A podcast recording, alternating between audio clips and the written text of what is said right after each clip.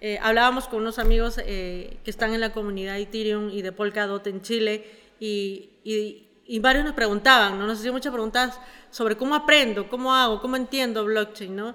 Y yo creo que es un mundo en el que tú eres auto, autodidacta, tienes que investigar. ¿Y cómo empiezas a investigar cuando eres curioso, cuando te interesa algo? Alguien, como dijo Jaime, podemos interesarnos por los videojuegos, las NFT, entonces, si ese es mi principal gatillador para investigar, para leer, para descubrir todo, esto es un mundo de autoaprendizaje. Y tienes que, em, voy a decirlo así, embullirte de conocimiento, de libros. Yo en vez de comprar una cartera, pues me compraba tres libros de blockchain. O sea, ese era mi, mi hobby. Yo creo que depende de qué rubro te interese más, empezar por ahí y empezar a investigar qué se escucha de blockchain o qué se escucha de criptomonedas orientadas al rubro que te gusta, ¿no?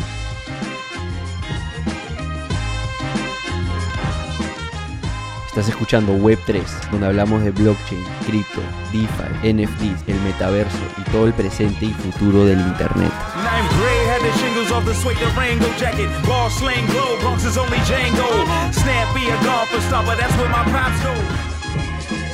Jaime, ¿cómo vas?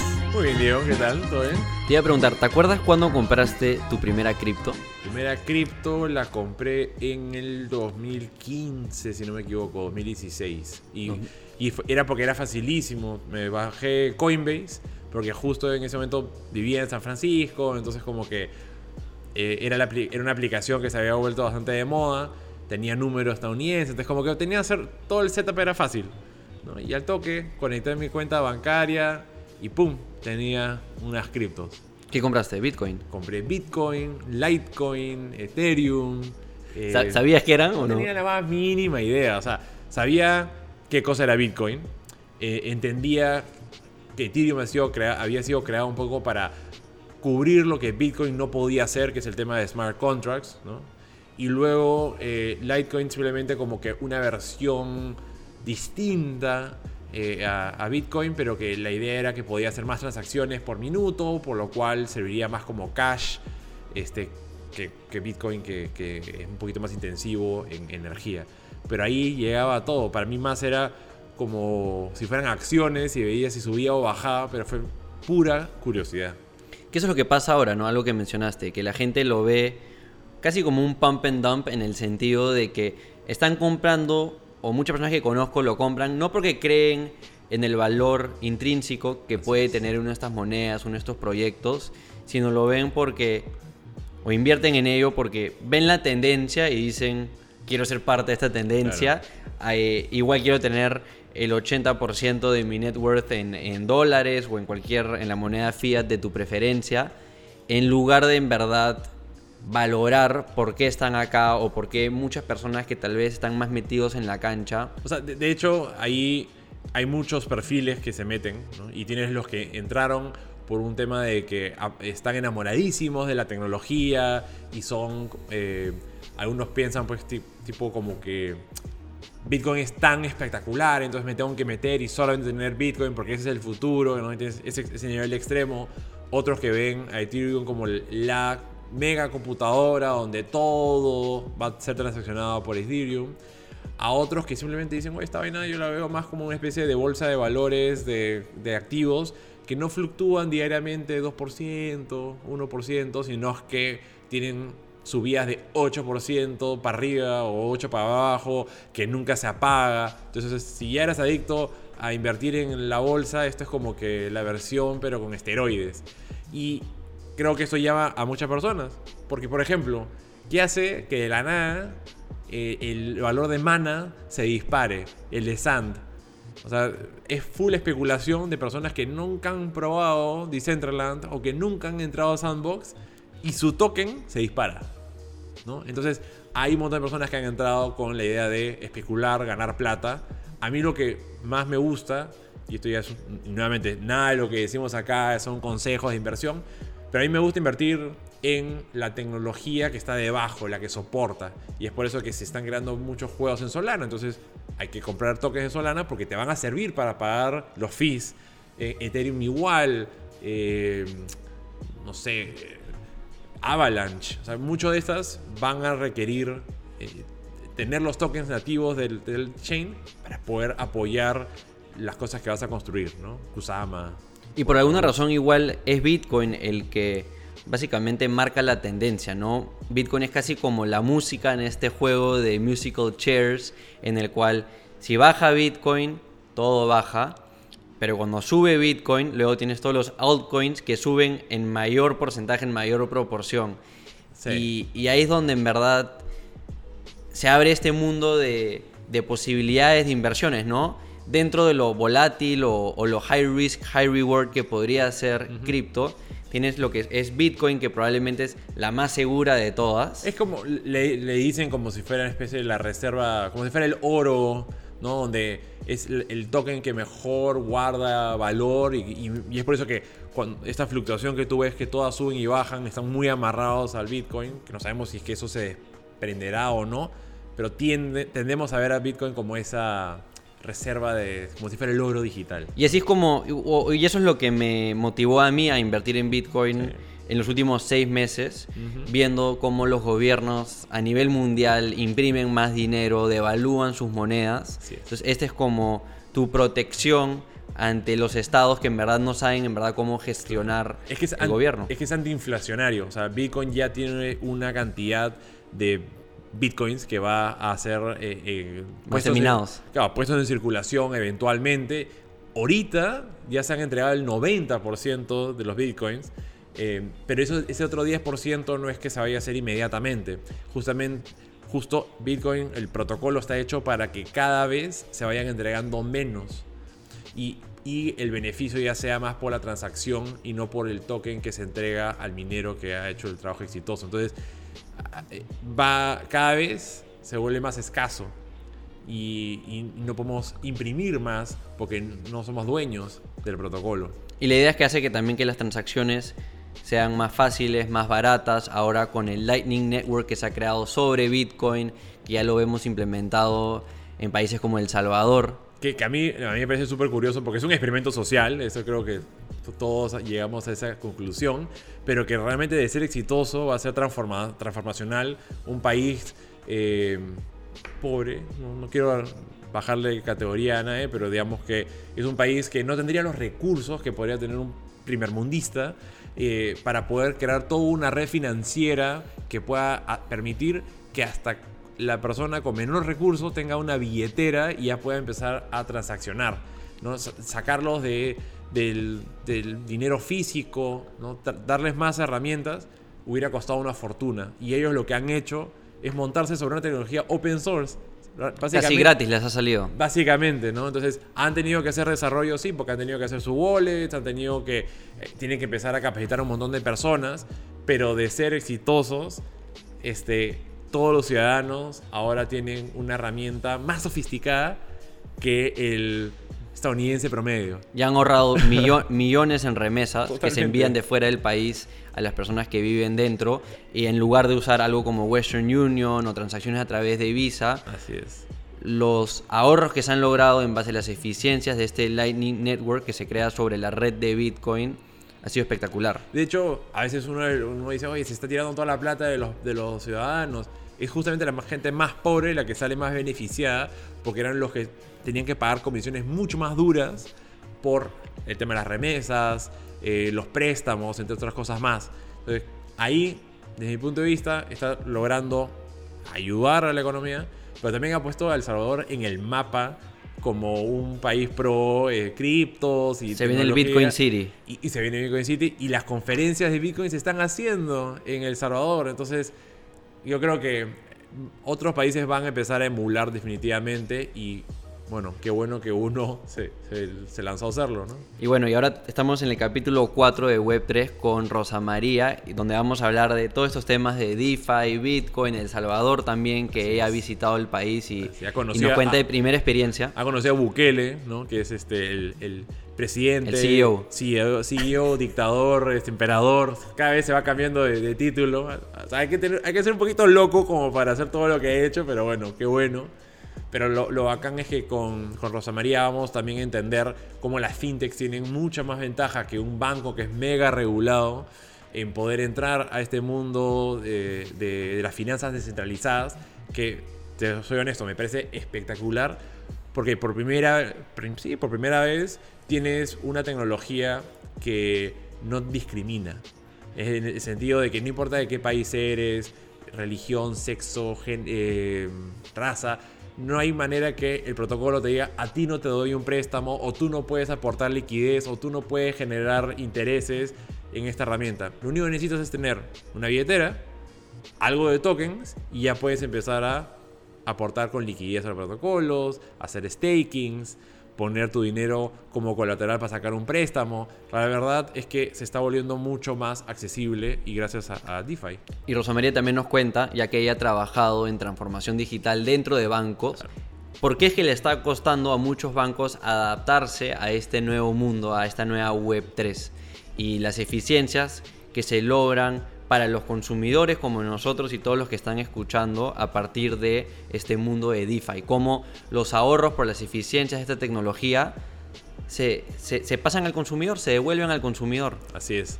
Y eso es lo interesante, cuando uno mira en estos eh, DEX, ¿no? que son los, las casas de cambio descentralizadas, y ves esos intereses que pagan, tú dices, qué locura, ¿cómo pueden estar pagando esos 30%, 50%, 100%? Y es, oye, es que la... La máquina hace todo. Claro, uno, la máquina hace todo y, y, está regresando a ti. Nadie se está quedando con ese dinero. No hay un CEO, un gerente o shareholders que se están quedando con esa plata, sino que una parte se va a los que tienen dueños del token de esa plataforma y la otra parte se está yendo al que aportó esa liquidez. Entonces es mucho más de todos para todos. ¿no? Y lo interesante es que no solamente si yo fuera un banco estaría preocupado, sino que cualquier otra institución en el mundo financiero, como una, una aseguradora, también tiene que empezar a darse cuenta de que acá hay un espacio que puede terminar por generar algo disruptivo. Exacto. Así que sin ningún consejo financiero por, por venir, los dejamos con el cuarto capítulo de Web3 Podcast con Rosa María. Espero que lo disfruten y aprendan bastante. Buenísimo, vamos. Rosa María, ¿qué tal? Gracias por acompañarnos acá en Web3. Estoy muy interesado de, hablar contigo porque Jaime me ha contado de que estás súper metida también hace años, has ganado hasta premios, concursos eh, relacionados a blockchain, trabajas en banca, si no me equivoco. Y por ahí me han dateado que has conocido a Bukele.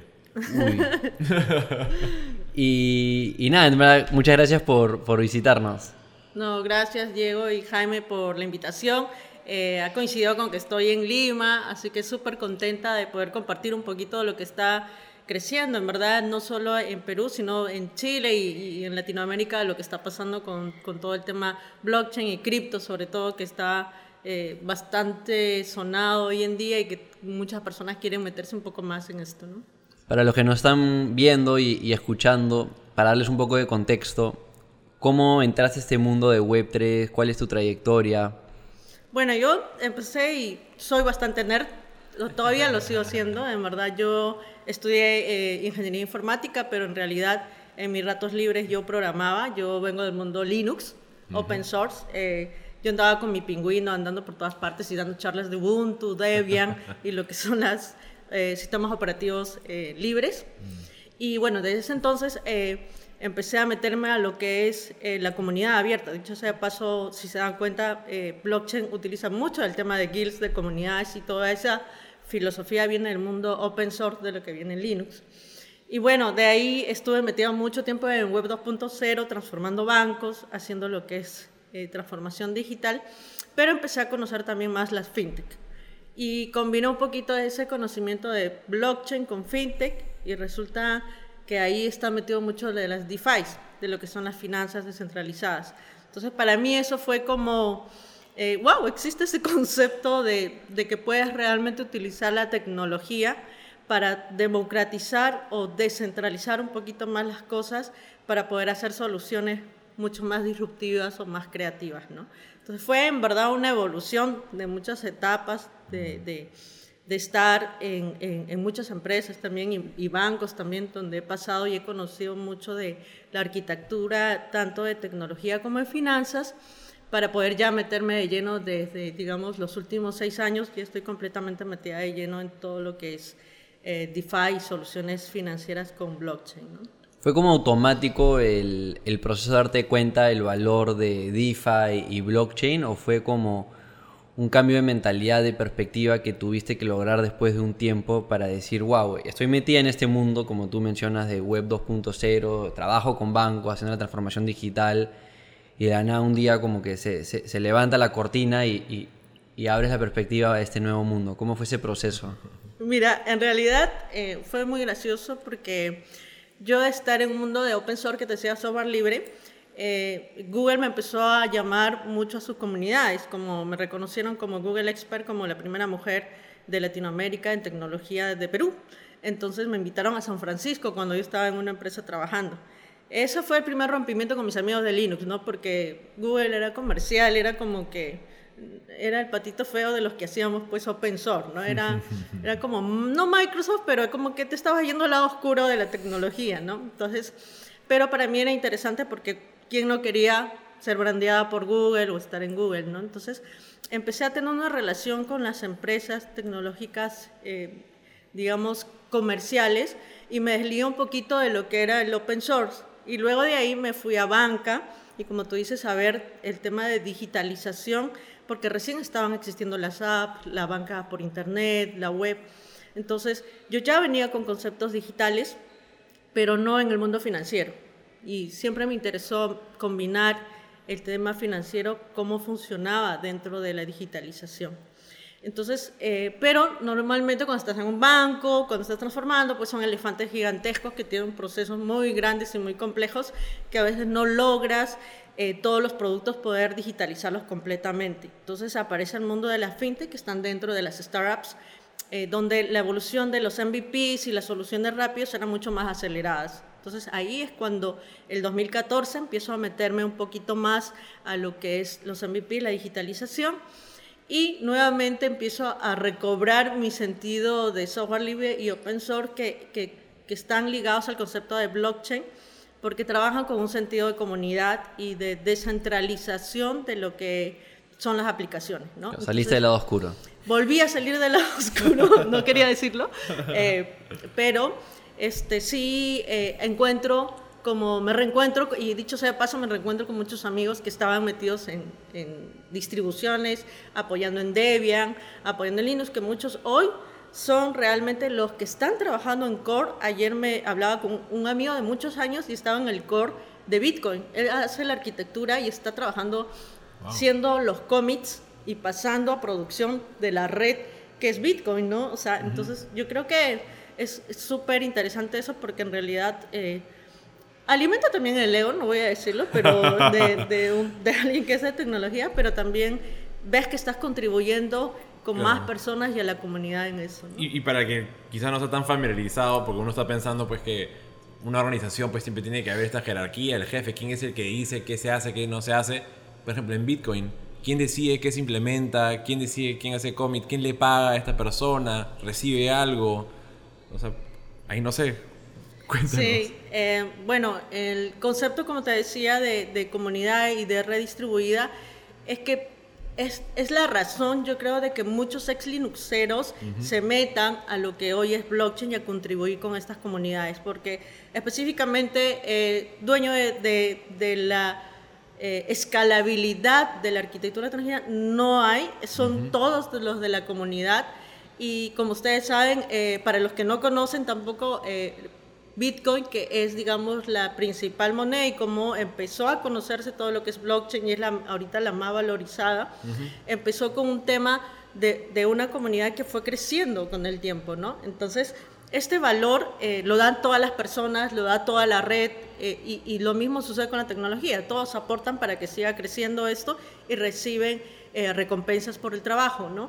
Bueno, luego viene una serie de dinámicas y cambios en otro tipo de red de blockchain que, no quiero enredarme, pero sí, o sea, eh, la base de la red blockchain parte por darle una retribución por el trabajo de la minería, de, la, de los bloques, de la cadena de bloques que existen por detrás y por el eh, trabajo que vienen haciendo por construir la arquitectura de, de esta blockchain. ¿no? Claro, los incentivos están más alineados entre todos los actores porque todos comparten ownership todos son dueños del sistema, ¿no? Al final de cuentas, versus, como mencionaba Jaime, este otro modelo más jerárquico donde tal vez tú puedas invertir años trabajando en para que luego alguien, no sé, Claro, el- tome las decisiones. El, el mundo tan tradicional que estamos acostumbrados de jerarquía, de tener que escalar ciertos este, escalones, como que veo como que es- ese paradigma se rompe cuando ves en este espacio donde ya es tu talento el que, el que aporta, donde estás a- a- viendo cómo lo pones esto hacia una comunidad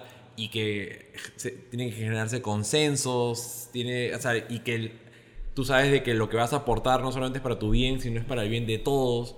Y como tú decías, hay muchos incentivos que están alineados en este espacio. Entonces, se viene un cambio muy interesante para muchos. Y de hecho, creo que van a haber varias personas que, que van a entrar ya siendo nativos a este nuevo formato, que nunca van a haber pasado por una empresa tradicional y no saben lo que es una jerarquía o pagar piso.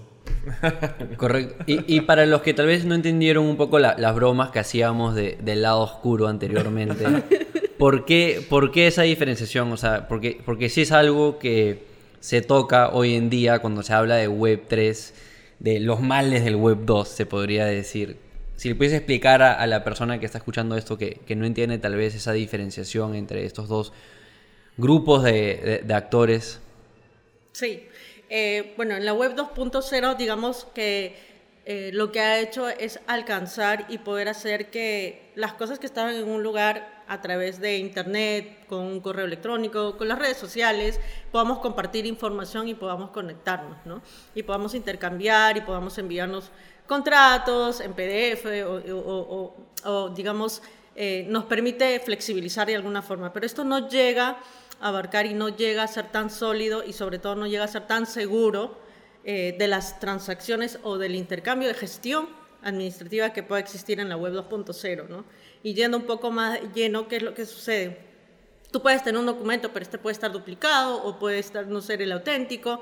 Entonces, esas carencias que existían en la web 2.0, eh, con la web 3.0 se logran resolver de alguna forma. Entonces, digamos que la opción de valor se abre dentro del, mundo web 3.0, donde a través de un smart contract o contrato puedes garantizar de que un documento es el original y que ese puede distribuirse a través del internet, ¿no? Digamos que en palabras simples es lo que más trae eh, la web 3.0 y que puede ser utilizada a diferentes casos de negocio para poder eh, distribuirlos. Que creo que es una de las barreras principales que muchas personas todavía tienen que, digamos, pasar, superar, que es que todavía piensan, no, no quiero un mundo descentralizado, no quiero DeFi, sino quiero que esa institución en la cual confío, porque he tenido mi plata con ellos hace 20, 30, 50 años tal vez, eh, la mantenga segura por mí.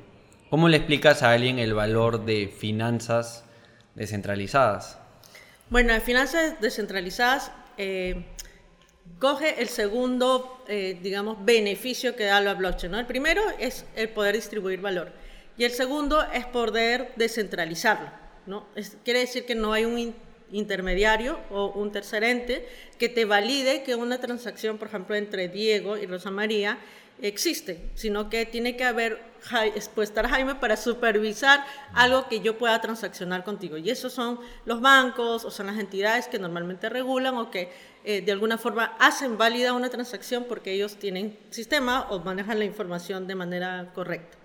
¿Qué es lo que sucede? Eh, la blockchain da la posibilidad de poder hacer esa transacción directamente a través del aseguramiento en la tecnología. Entonces, da la posibilidad de poder realizar y flexibilizar las transacciones.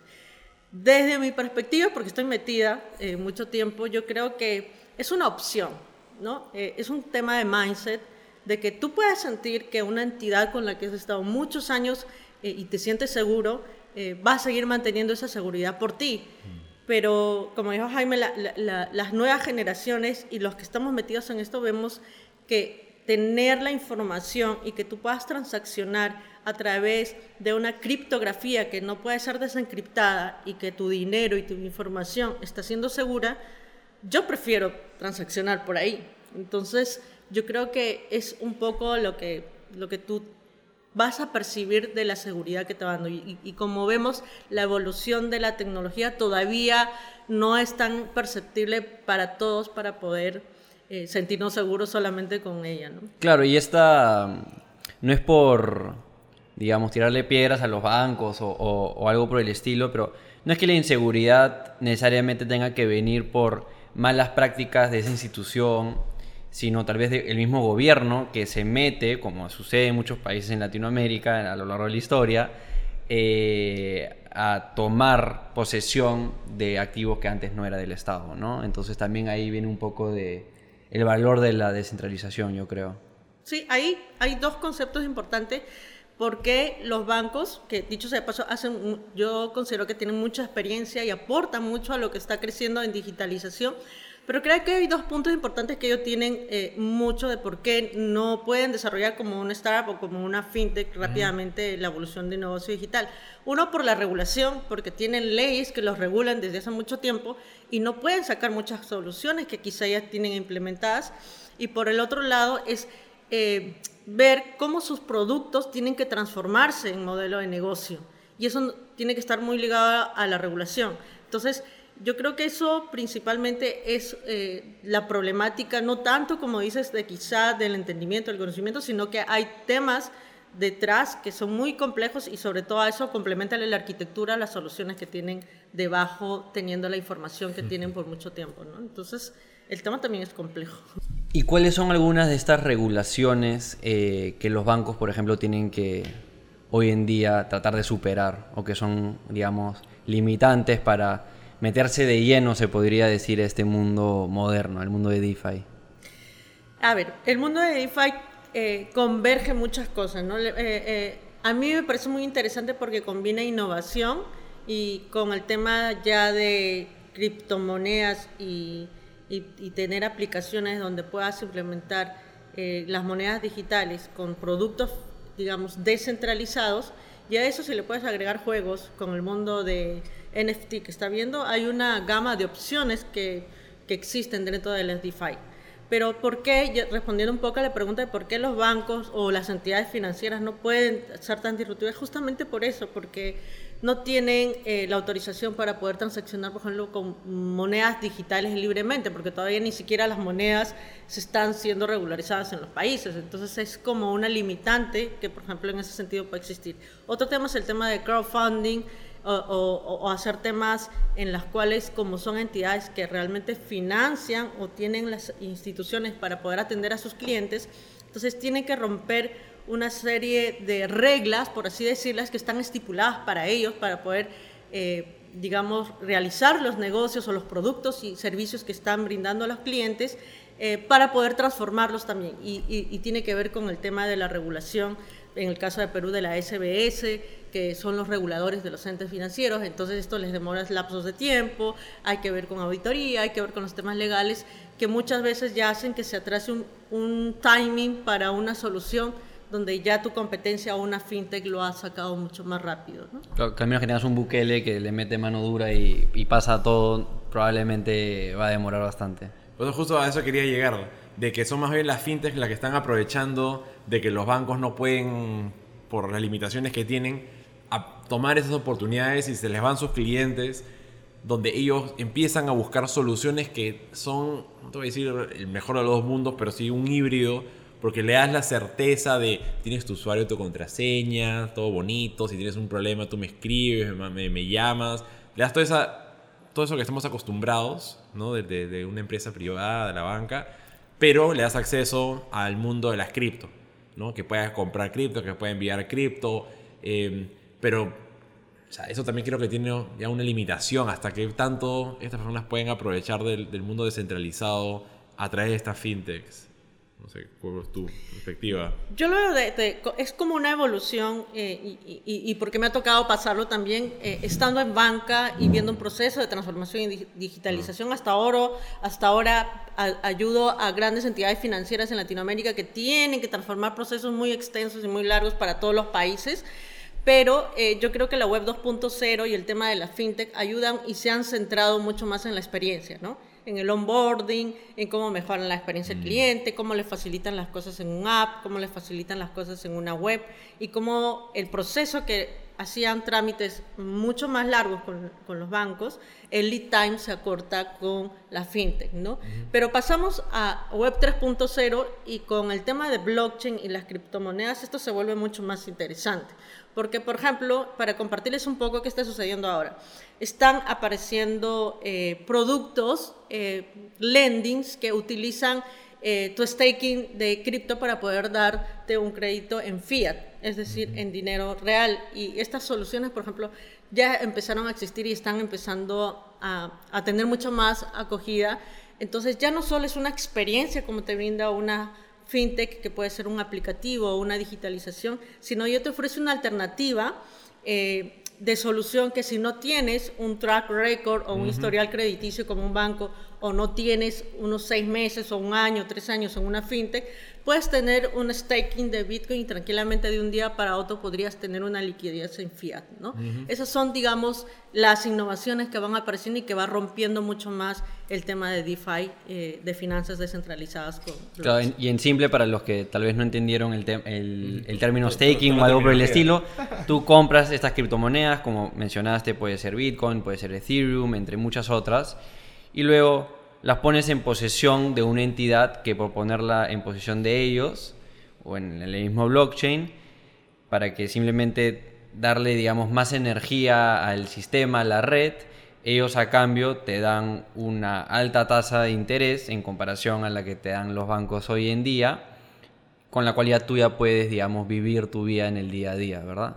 Así es. E incluso existen recompensas para aquellos que logran prestar también el dinero. Entonces se crea una comunidad y, una sinergia que va a, eh, digamos, no solo al que tiene una necesidad de una liquidez en el momento, sino que se vuelve una oportunidad para aquellos que crean incrementar también. El que puede proveer la liquidez. El que pueda proveer la liquidez. Y como están transaccionando en criptomonedas, esto se vuelve más interesante porque te la serie de recompensas que te transmiten a través de esos intercambios que existen son muy interesantes para los que están invirtiendo en cripto. Creo que sí sería súper interesante como que nos puedas contar un poco cómo es que funciona este ecosistema, porque claro, son, nuestra mente siempre está acostumbrado a la banca tradicional donde yo le yo le yo pongo plata en una cuenta bancaria, a mí me dan una rentabilidad por eso porque yo sé que el banco después usa ese dinero para poder ellos prestar a otros y con esa diferencia ellos ganan, y me pagan. Pero en el mundo DeFi como que eso se ha llevado a otros niveles, es alucinante las cosas que están haciendo, pero quizás vamos de lo básico a lo, más pro. O sea, cuéntanos un poquito sobre los DEX, los SEX, no sé, a ver. Y nada de esto es recomendación financiera, por nada, nada, por si acaso, ¿no? hagan su propia tarea, do your own research. por supuesto. Eh, yo creo que lo más simple de partir es a través de una wallet, que digamos que es lo más básico que existe para poder introducirte al mundo DeFi, finanzas centralizadas, o empezar a ver cómo funcionan las monedas digitales o criptomonedas. ¿no? Entonces, hay eh, N wallets, no voy a promocionar a ninguna de, ellas a pesar de que pertenezca a un protocolo, pero lo importante es que eh, averigüen que, que, la wallet tenga que ser segura, ¿no? Como son innovaciones y son pues aplicaciones que van saliendo, ver cuál es la más robusta, mm. cuánto tiempo tiene. Mm. Eh, yo creo que son informaciones importantes para poder eh, ver y decidir qué wallet tener, ¿no? La wallet, ¿cómo funciona? Es como tu billetera en la cual puedes tener dólares, soles, como lo tienes en tu aplicación bancaria, pero en el caso de la wallet con criptomonedas tienes eh, BTC, Bitcoins, o puedes tener Ethereum, o puedes tener las otras monedas que van saliendo y que son un poquito más desconocidas. ¿no? Yo creo que el ejemplo que a mí me gusta es como si fuera una especie de buzón, ¿no? porque tienes una dirección pública que se la puedes compartir a todo el mundo, por ende cualquiera puede depositar algo, pero no tienen, como no tienen tu llave privada, no pueden recuperar lo que está ahí. Entonces, por eso lo veo más como un buzón. Todo el mundo puede guardar, pero solamente el dueño puede extraer de ahí. Y cabe, cabe recalcar, muy importante, si pierdes la clave de tu wallet, perdiste tu wallet. Así es. no pierdas la clave. Es correcto. Y bueno, eh, pasando a un paso siguiente son las exchange, ¿no? Las wallets se convierten, a veces son wallets y exchange, ya para poder cambiar si tienes soles o dólares, en bitcoins, en Ethereum, y entonces vas empezando a cambiar tus monedas fiat reales con tus criptomonedas, o viceversa, o entre las criptomonedas. Y entonces empiezas a tener, un, digamos, unas primeras transacciones que podrían ser para mí las exchange, que son la primera funcionalidad que le daría a una DApp o una aplicación descentralizada, cómo eh, van evolucionando, ¿no? Y de ahí parten ya a hacer como especies de productos para poder acercar más a, a, los, a los, usuarios. Hay productos, como les dije, desde créditos y, eh, a través de eh, staking de criptomonedas, como también podemos ver en temas inmobiliarios y podemos irnos hasta ver la compra de eh, en el metaverso de los, con los NFT y que podamos ver un mundo ya de virtualización donde las criptomonedas o, o la blockchain está teniendo eh, dándole un valor a lo que era la realidad eh, virtual. ¿no? La realidad virtual de por sí era un mundo muy bonito, imaginario, de sueño, pero no tenía un valor dentro. Creo que eh, blockchain termina de consolidar ese valor dentro del mundo virtual y donde hoy se están comprando ya locales y terrenos para poder darle valor a todo lo que pueda suceder en ese espacio. ¿Cuál fue tu primera compra, tu primera inversión? Eh, yo compré Bitcoin eh, más o menos el 2015. Eh, ni siquiera compré, en realidad me lo daban a través de juegos. Y por eso ahí coincido mucho con Jaime. Yo creo que los juegos son un principal motivador mm. y, y, y, también detonante de la innovación y la creatividad. las principales innovaciones y el valor hoy en día, las criptomonedas, aunque veamos muchas que están listadas y que existe el mundo DeFi, que a mí me apasiona, eh, realmente puedo decir que el mundo de los videojuegos y de, de, esta realidad con creatividad viene dándole mucho valor. Y hoy en día, y hay un dato, un tip, eh, no de inventario, pero investiguen un poquito más sobre las criptomonedas que están en los juegos eh, relacionados a la realidad virtual, porque son los que hoy en día están teniendo y le van a dar valorización, yo creo, en, el siguiente año de lo que va a ser la solidez de varias de ellas. Como las naves que mencionabas. Claro, yo estoy ahí metido, poco a poco, descubriendo, entendiendo Star Atlas, que es un juego que, el, como, que tiene pensado ser todo en 3D y que eh, está desarrollado en, el último engine de Unity y tiene todos esos developers detrás. La Star Wars. Eh, sí, o sea, la cosa que pinta todo súper bien. Pero eso, hasta que esté listo, va a pasar muchísimo tiempo. se está hablando de hace un par de años. Hasta que realmente podamos tener el juego como que ellos lo, lo están visionando. Entonces, ellos han ido adelantando eh, como que cosas que ya puedes empezar a hacer. Y realmente la parte donde están adelantando ni siquiera es un juego. Es más DeFi. Porque lo que van a hacer es, le están llamando Score, es como que el módulo cero, donde tú vas comprando NFTs, en este caso son las naves, y las vas a hacer staking en la plataforma. Y ellos han puesto un API, y después la terminología la vamos a conversar, donde básicamente si es que tú has comprado una nave que cuesta 100 dólares, en un año vas a haber generado en Atlas, que es el token ¿no? del juego, el mismo valor.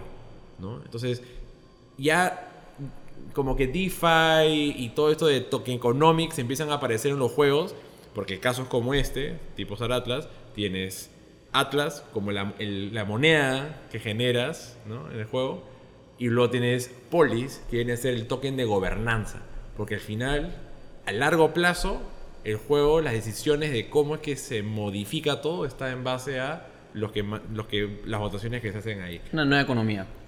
Entonces, claro, DeFi se está metiendo en, muchos espacios y los juegos es uno, por ejemplo. Que dicho sea de paso, los juegos siempre han tenido su lado económico, ¿no? StarCraft y como vemos, o sea, los que estamos metidos un poquito en los videojuegos sabemos que lanzas y ves tu, tu, inversión o cómo rentabilizas o cómo tienes tu armamento y quedaba ahí. Lo interesante de esto es que te da un espacio de que va a tener un valor que lo puedes digamos, tener en la realidad. O sea, el valor de lo que estás teniendo ya no en tu videojuego se cree, cierras la laptop y ya está ahí, sino de hecho, se convierte en una realidad. Muchos espacios como que más MMO, como World of Warcraft y estos, son los, yo diría, los espacios donde se ha venido haciendo informalmente el traspaso de valor porque tú podías realmente pasarle una armadura o tokens a otra persona no sé si era mono, ¿no? pero por lo menos podías pasar ciertos activos del juego, pero no un traspaso tipo blockchain, sino es medio como que ya deposítame estos dólares en el mundo real, yo te paso esto en el juego, ahí hay mucho riesgo. Y yo me acuerdo que lo he hecho con otros juegos tipo el, Star Wars Galaxies, hacía eso. La, la moneda del juego la vendía en eBay eh, y me pagaban con PayPal. Pero había mucho, mucha fricción, riesgo, mucho riesgo ahí. Acá no va a ser ese problema. El día de mañana yo quiero transaccionar esto y lo pongo en un marketplace del mismo juego o un decentralized exchange y puedo estar intercambiando cosas, ¿no? O lo pongo en OpenSea, cualquier de estas plataformas, ¿no? Entonces empiezan a existir estos marketplaces. Ojo, yo no soy especialista en temas de videojuegos. Hay muchas cosas más interesantes, pero Axie Infinity o Sandbox que están eh, dando espacio. Nintendo está muy metido en, en adquirir eh, un espacio para poder da- eh, hacer su publicidad. Está abriendo también ya se metió. Un, un- un mercado muy interesante donde, donde se va a empezar a transaccionar. Y yo creo que eh, lo de las DeFi se va a convertir en eh, no solo una facilitación a muchos temas eh, disruptivos para ver la inclusión a muchas personas que no tienen una tarjeta hoy de crédito y todo, pero también por el otro lado va ganando terreno en varios espacios, ¿no? Claro. Y, y creo que mientras más popular se vuelve uno de estos juegos, que obviamente tiene eh, dinero, este, tiene su propio token, necesitas que la gente brinde liquidez, porque tienes que hacer estos intercambios entre un stablecoin con, con uno de estos tokens. Y, y ahí me, gustaría que un poco nos cuentes sobre los, los decentralized exchanges, ¿no? Y cómo funciona ese tema de los liquidity pools, porque creo que ese es, desde mi punto de el corazón de que funcione todo ese tema de DeFi. Por supuesto. Eh, en las DeFi existen, a ver, blockchain que están eh, descentralizadas y que realmente, y voy a decirlo así, eh, eh, comparten mucho la filosofía de poder eh, crear puentes y crear eh, una distribución tanto para los que crean las plataformas como para los que la, la empiezan a usar eh, o, o empiezan a usar la DeFi o la DApp, la, la aplicación que está montada sobre la blockchain. ¿Por, qué, ¿Por qué hablo de esto? Porque normalmente como el mundo financiero, los que estamos metidos ligados a la finanza, tratamos de centralizar o volver a tener que cerrar. Y, y, y sí existen eh, aplicaciones que usan blockchain, pero no necesariamente son descentralizadas. ¿sí? Y eso lo, lo explico con mucho detalle. ¿Por qué? Porque lo que hacen es poder retener nuevamente las criptomonedas en su wallet y en su billetera o su exchange. Y lo que hacen es que en realidad tú, porque quieres tener una facilidad de transacción, las depositas y, y las tienes ahí guardadas, pero el que está haciendo la tenencia nuevamente va siendo esta eh, empresa o esta, esta Co- blockchain. Coinbase sería eso. Eh, justamente no quiero eh, eh, nombrar. Yo a lo digo, yo lo porque- digo, yo lo digo. Porque son así, pero hay otras que sí funcionan netamente donde te dicen, Diego, tú tienes tu wallet, esa es tu wallet, tú tienes tus Sí. criptomonedas y tú eres el dueño de tus criptomonedas Exacto. con tu llave. Entonces, hay que tener mucho cuidado y eso es un poquito más técnico porque nos damos custodial, cuenta... non-custodial, ¿no? Exacto, los que estamos eh, custodiados o no custodiados, entonces, eh, hacia dónde va creciendo la descentralización. Que Entonces, tiene, que tiene pros y contras, ¿no? Sí. Manejarlo en base a algo que no se- que sea como un Coinbase, por ejemplo, porque te da cierta seguridad que si tú manejaras todos tus wallets tal vez no tendrías, ¿no? Correcto, pero también ahí empiezan a haber un incremento del gas, un incremento de transacción, entonces vamos otra vez ligándonos a los conceptos de los cuales queremos desligarnos. ¿no? Y, y yo lo veo con mucho detalle porque justamente la factibilidad que nosotros en FinTech Lab como soluciones que brindamos en DeFi, nuestro objetivo es poder descentralizar y darles mayor accesibilidad para aquellos que de alguna forma puedan tener la oportunidad de tener un crédito o incluso tener una wallet o tener una rentabilidad de algo que no les ha sido posible con dinero fiat, ¿no? Y en líneas con eso, quiero hablar de tus proyectos, quiero hablar de, o sea, cómo, cuál fue tu primera experiencia en verdad, ya no trabajando en un banco, haciendo transformación digital o, o alguna otra experiencia que has tenido en tu carrera, sino ya cuál fue tu primera experiencia de en verdad de implementar un proyecto basado en blockchain. Sí, bueno, cuando eh, nosotros eh, creamos FinTech Lab, en realidad esto nace con, una, con un primer, eh, digamos, eh, MVP o, o- o un proyecto FinTech que lo creo con mi socio, que es Denis, él es de Piura, y justamente nosotros ya, ya veníamos de un concepto de blockchain. Es, es más, nosotros eh, en esos coqueteos de ver si éramos socios o no, porque él venía del mundo de factoring y yo venía del mundo de banca, nos, nos conocimos y empezamos a hablar mucho de lo que es la blockchain y cuáles son esas oportunidades que la banca no estaba llegando y a las cuales no estaban eh, eh, incorporando a, personas que eh, de alguna forma no están dentro del sistema financiero. nosotros sabemos que el 80% en Latinoamérica son informales, entonces no tienen muchos productos financieros. Aquí, entonces, esa oportunidad la tomamos y justamente el año que nosotros fundamos en Piura hubo un acontecimiento de, una inundación en la que las empresas medianas, incluso hasta las grandes, tuvieron muchas pérdidas, en los cuales nosotros vimos una oportunidad para ver si podíamos implementar una solución descentralizada para hacer una especie de créditos colaborativos, ¿no? ¿Y, y cómo funciona esto? No sé si ustedes han escuchado de Joinus, que es el innovador de los temas de inclusión en el África, donde planteó eh, sí. el tema de cómo a través de las comunidades o tribus, uh -huh. entre ellos hacen una especie de cooperativa o se avalan uh -huh. para poder eh, darle a uno un acceso de, una, de un capital y que esto puedan hacerlo producir. Sí, lo, yo no creo que se popularizó el tema de los microcréditos y, y de que realmente sean rentables, porque lo que lo hacían ellas lo daban a las, si no me equivoco, las, las madres, las mujeres, las que ellas lideraban las, eh, las familias, porque la tasa de morosidad se redujo un montón porque ya es un tema donde ya no es como que a la institución al que le está faltando, sino es a la comunidad. ¿no? Y creo que por ahí parte todo este concepto. Exacto, entonces nos enamoramos de poder utilizar mm. la blockchain y esta, eh, digamos, esta herramienta que pueda permitir romper. Entonces, ¿cuál fue, y voy a decirlo así, nuestra, nuestro primer proyecto que hicimos? Queríamos eh, pasar lo que hizo Jonas en un mundo blockchain. Claro. ¿sí? Llevar ese concepto de cooperativa o comunidad descentralizada a un concepto de red, porque te permite descentralizar y hacer nodos y poder entre ellos ser, a través de un smart contract, eh, entre ellos poder aprobarse a quién se le otorgaba o no el crédito. ¿no? Mm. Entonces, entre términos, eh, tecnológicamente era mucho más compleja la solución, pero el diseño y la blockchain sí facilitaba este nivel de soluciones DeFi que permiten eh, poderle dar más accesibilidad. Dicho sea de paso, hay como IO Labs, ORG, instituciones que están dedicadas netamente a la utilización de blockchain para poder hacer DeFi eh, 100% descentralizadas. ¿no? Mm. Entonces estamos yendo a un campo mucho más disruptivo, pero también existe Ethereum que están haciendo otras soluciones en las cuales permiten como créditos con staking, lo que hemos nombrado. Hay otro tipo de DeFi que también están empezando a sacar ledgers o también tarjetas eh, físicas que puedas tú transaccionar con tus criptomonedas. O sea, hoy hay una serie de iniciativas que están existiendo y que yo creo que el próximo año no le doy tres meses, ya están entrando al mercado en Lima, en Chile. Eh, en, en, Santiago de México y están abriendo estas sí, nuevas soluciones. De hecho, ya empecé a ver eh, soluciones que apuntan al mercado latinoamericano, donde ya puedes hacer, eh, usar tus bitcoins como colateral para poder sacar un préstamo en stablecoins. Me imagino que tarde o temprano ya empezarán a, a, a, aparecer estas soluciones donde tienes una tarjeta de débito, donde tienes tus bitcoins y puedes empezar a utilizarlo en cualquier tipo de comercio.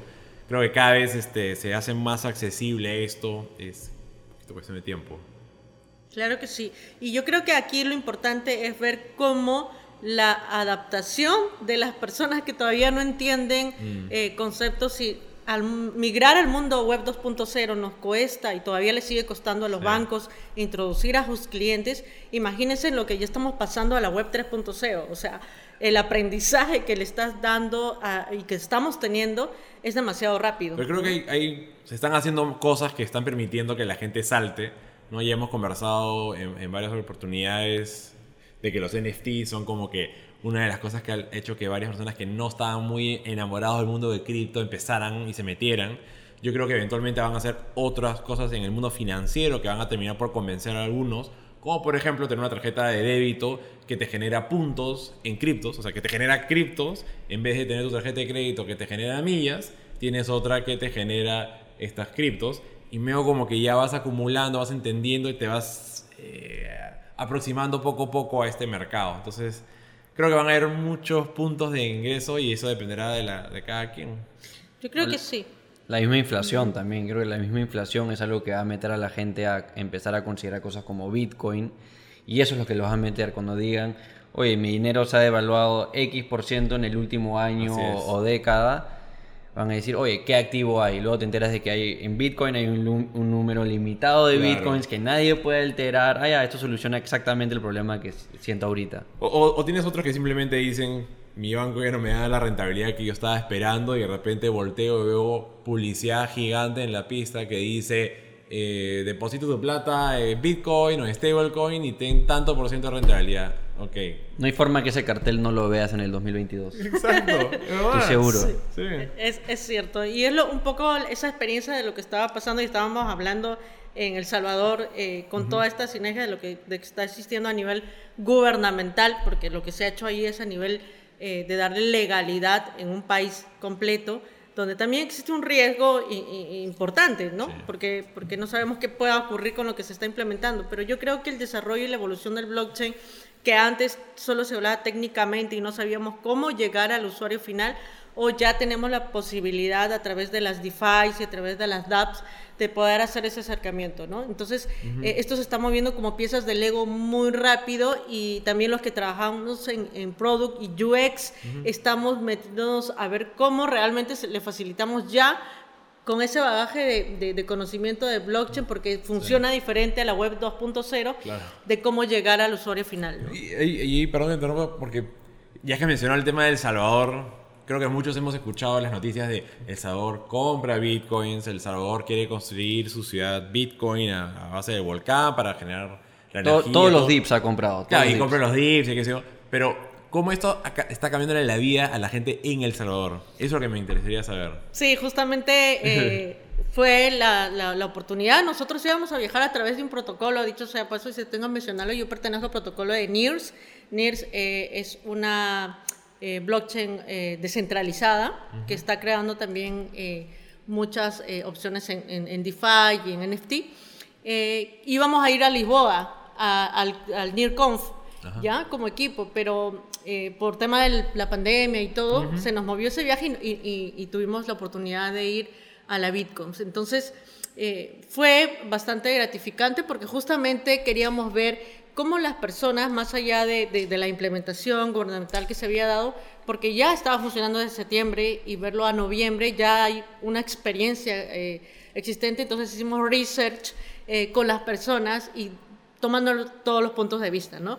Evidentemente nosotros como estamos ligados al tema fintech y conocemos y tenemos amigos allá en el tema de la central de riesgos, eh, de los que supervisan a los bancos y de los mismos bancos, están un poco escépticos y un poco reacios, ¿no? Porque en realidad lo que está sucediendo es que el dólar, yo no sabía pr- principalmente porque creí que, que- que existía un, no sé, salvadoreño, se movían con la moneda, pero eh, la moneda principal de El Salvador es el dólar.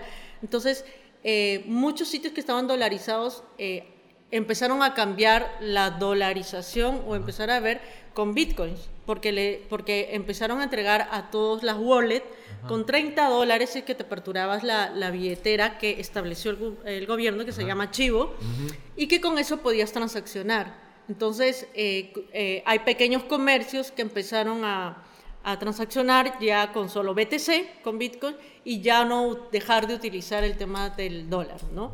Eso eh, hablamos, eh, digamos, en los espacios de pymes o MIPES que están empezando a ver y que no tenían la posibilidad de poder tener un financiamiento a través de una entidad financiera o, o- a- o algún crédito para poder implementar su negocio, ¿no? Eso por un lado lo vimos y ellos están, eh, digamos, gente súper más contenta por este lado.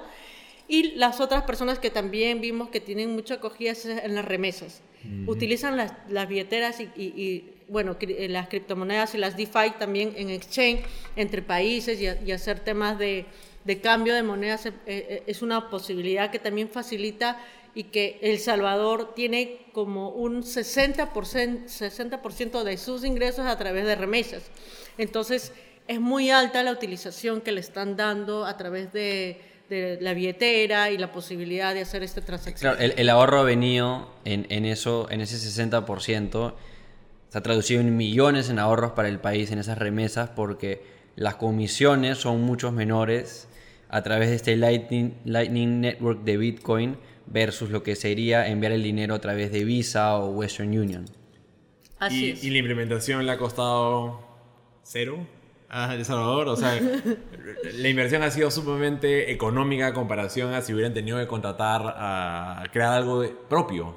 Correcto, correcto, porque como todos saben, está montada sobre la red Bitcoin y lo que han desarrollado es una DApp, una DeFi, que es la billetera archivo y que eh, la, la han, digamos, eh, formalizado a nivel gubernamental para que pueda utilizar, ¿no? Ahora no todo es color de rosa, o sea, han claro. habido también temas de, de quejas en el, en el tema de la, de la aplicación, que han tenido muchas deficiencias, bueno, también desplegarlo eh, abiertamente, imagínense la cantidad de personas que tienen que utilizar, no es un tema menor, pero eh, yo creo que eh, a través del tiempo eso se va a ir eh, estabilizando y creando más oportunidades. Dicho sea paso, nosotros ganamos la hackathon implementando en Chile una solución DeFi Gracias. para el tema de las cooperativas descentralizadas, que fue la primera idea que planteamos, solo que en El Salvador eh, las cooperativas eh, funcionan un poco diferentes, entonces hay que adaptarla a ese modelo. Adaptamos al modelo de El Salvador a través de dos personas que estaban en el equipo y nos contaron cómo hacían eh, los créditos, porque son muy informales allá también, porque no todos tenían el acceso a la bancarización. Y fue una de las principales motivaciones de Bukele para poder hacer esta implementación de, de Bitcoin como criptomoneda de El Salvador. He visto que en El Salvador, con todo este sistema, ya han hecho una alianza hasta con Twitter para que las personas puedan conectar estas cuentas que, que han instalado en el país con una simple cuenta de Twitter. Entonces las personas van a poder ir a una bodega o a una tienda o hacer las mismas remesas de las que estamos hablando simplemente a través de tener una cuenta de Twitter, porque Twitter básicamente a través de esta alianza ha abierto la posibilidad de que simplemente se conecte no sé si es un wallet o una cuenta bancaria con tu usuario de la plataforma, entonces evitas todo este proceso de tener que ir a un banco, abrir un wallet y eso también ha ayudado a que las personas se adapten a este nuevo sistema de una manera mucho más llevadera, ¿verdad? Sí, o sea, aquí estamos hablando de, de las blockchain descentralizadas, entonces lo que han hecho en El Salvador es realmente eh, aperturar y, y- y la Chivo, que es la wallet que está legalizada, es una DApp completamente descentralizada, entonces las opciones de conexiones que van a tener, como en el caso de Twitter, por APIs o con cualquier otra, van a ser generadores de poder escalar mucho más rápido como funciona el tema del open source y los software de comunidades libres. Yo creo que por ese lado la factibilidad va a ser mayor y siempre ha crecido así. Ah, yo ah, hoy no es novedad que el tema open source hasta Microsoft lo ha asumido dentro de su Microsoft Cloud, ¿no? Entonces de Azure. Entonces eh, ese mismo concepto es el que está utilizando el tema de las blockchain abiertas, pero sin embargo aquí tenemos que tomar un poco con pinzas en el lado de que no solo es tecnología, sino aquí eh, lidera un, campo financiero que lo respalda, ¿no? Y ahí viene el concepto de qué tan riesgoso o no va a ser el uso de la moneda como es Bitcoin, que por cierto eh, en las últimas semanas ha estado más en, Está en baja está que subida, y cómo eso impacta, eh, por ejemplo, a las personas que tienen eh, su negocio pequeño y ha dejado en BTC todo lo que pueda tener en la recaudación, ¿no? O sea, son cosas que empiezan a, a- a aparecer, mm, les dan un staking, no sabe cómo manejarlo, o sea, hay conceptos que están inmersos dentro de toda esta gobernanza que se está creando en, en El Salvador, pero que tiene sus riesgos, creo que por ciertos lados que van a tener que de todas formas eh, lidiar, y, y- no es menor, la población va a tener que lidiar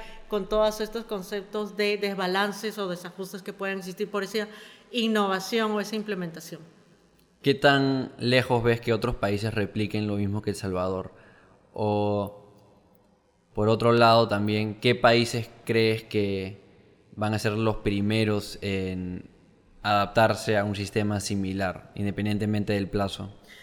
Yo creo que están existiendo, los bancos centrales se están poniendo, vamos a decirlo así, las pilas y están empezando a, a crear ya un, el concepto de blockchain y de red, eh, no sé si descentralizada, pero... Maduro quería crear una está. criptomoneda, no sé. Y que, y que creo que va por ahí, creo que van a empezar a madurar las ideas por este campo y, y, que, y no lo veo mal, que, es una opción de que los bancos centrales empiecen a crear una moneda que pueda estar como con governance, con un país y que de ahí pueda crecer eh, pero también eh, viendo las experiencias que van sucediendo. ¿no? Yo, creo que ser el pionero siempre es un poco más de, riesgo, pero creo que sin duda otros países van a empezar a adaptar este concepto de poder incorporar el tema de la moneda digital a, los países. creo que eh, de hecho los, los bancos centrales les, les es útil esta tecnología para poder hacer el, el no sé en castellano, pero el settlement que hacen entre las diferentes entidades financieras, el, el poder no hacerlo al final del día o, no sé cuánto tiempo toma. Claro, acá lo haces eh, en, el mismo momento, o sea, no hay, no hay que hacer todas, todas estas auditorías, no tenemos que contratar personas externas para que vean de que todo esté funcionando perfecto. Em, se tiene mayor control, es más eficiente, entonces creo que lo ven por ese lado y probablemente lo quieren hacer más privado, o sea, hacer una blockchain privada, este, testear y no tanto aventurarse porque no sé si es que es la percepción que tú has visto, pero asocian mucho las, las blockchain públicas, o sea, un Ethereum, no quieren meterse ahí porque dicen, no, esto es muy, cripto, esto es muy cripto, la gente se va a asustar, mejor vayamos más por lo que la gente, digamos, de este mundo está más acostumbrado, empecemos lo más como una solución tecnológica. Vamos a empezar a usar Hyperledger, vamos a empezar cosas y vamos a hacerlo entre nosotros nada más, más, más safe. Sí. ¿Así lo has visto que está sucediendo? Sí, justamente eh, uno de nuestros principales partnerships en, Santiago de Chile con FinTech Lab es la Bolsa de Santiago. Nosotros ah. ganamos nuestra primera hackathon allí, de una de las tantas en, temas de blockchain. Y eh, ellos, por ejemplo, hicimos varios trabajos internos que están realizando con, con, la red que están creando y esto ya es público, antes eh, no lo podía mencionar, pero ahora ya salió públicamente. Y lo que han creado ellos es una red eh, donde empezar a tener los partners como FinTech Lab eh, para poder crear dApps o devices que puedan acercar más a los productos que la bolsa, como el tema de acciones o temas ligados a, todos los activos que, no, que requieren una digitalización puedan entrar a través de estas apps. ¿no? Entonces, por ejemplo, son, son cosas que se están generando y por otro lado, eh, como tú bien dices, eh, existen mecanismos que se están abriendo, pero todavía no tan disruptivos como la tokenización o la moneda digital, pero por ejemplo, eh, el gerente de innovación que es Andrés Araya, él justamente la semana pasada mencionó y hizo un partnership, no sé si escucharon, con Startup Chile, para poder facilitar y empezar a dar factibilidad de inversión a aquellos emprendimientos que no han levantado capital en Chile eh, y que puedan tener la opción de tener una fuente de ingresos a través de la bolsa para poder eh, aseverar o asegurar a estos emprendimientos, ¿no? Y dicho sea paso, nosotros estamos apostando porque todavía no hemos levantado capital eh, eh, con, con FinTech Lab y con los productos que tenemos. Y lo que nosotros estamos proponiendo, que es un poquito más disruptivo, y yo lo ligo mucho al tema de mujeres emprendedoras, es que si ustedes saben, eh, las mujeres que somos CEOs, no voy a ligarme netamente al tema fintech, pero en general somos ya de por sí en Latinoamérica pocas. Y recibir inversión o un capital eh, como Serie A o Serie B, es, todavía creo que estamos un poco lejos de eso. ¿sí? Eh, hay, creo que hay por ahí algunos casos que están surgiendo en México y todo, pero todavía no es, eh, no es la mayoría, ¿no? y, la idea es que esto crezca. Y una de las opciones que yo he pensado y he visto, y eso lo, lo cuento como, como una iniciativa, es poder crear una tokenización para poder dar la oportunidad de aquellas implementaciones que son sólidas, lideradas por mujeres CEOs y que se tengan estos tokens, eh, habilitados para poder realizar inversiones a los emprendimientos eh, netamente, directamente eh, de cualquier parte del mundo. ¿Sería una, DAO? Sería una DAO ligada específicamente para inversión de emprendimientos a través de una red tokenizada. ¿no? Entonces, la descentralización no solo viene en productos financieros como hablábamos, sino también en el mercado de inversiones, que surge una oportunidad donde eh, muchas veces las inversiones están direccionadas por temas de mindset también, entonces que puedan ser aperturadas para todos. Está buenazo. De, hecho, el, no sé si la referencia correcta es eh, GitDAO, si no me equivoco, eh, justamente lo que busca es financiar proyectos, creo que tú puedes presentar tus proyectos a estas DAOs y, eh, y en base a eso ya van viendo dónde colocarlo. Pero en tu caso lo que dices es vamos a especializarlo en un determinado nicho que es invertir o, apoyar emprendimientos o, soluciones que sean lideradas por mujeres. Sí, lo voy a explicar más a detalle. Es, por ejemplo, yo tengo FinTech Lab. Entonces, eh, lo que yo hago es eh, tokenizar eh, la valorización de FinTech Lab. Entonces, yo creo, no mi criptomoneda, pero voy a decirlo así, mi token FTL de FinTech Lab.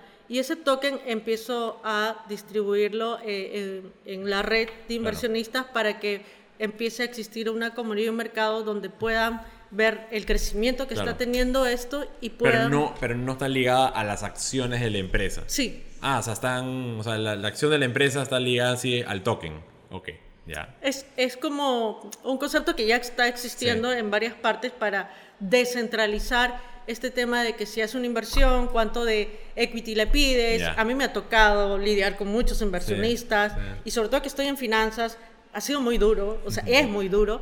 Entonces, eh, em, tener tokenizado el tema de las acciones de un emprendimiento, de un startup, creo que hace mucho más factible la negociación.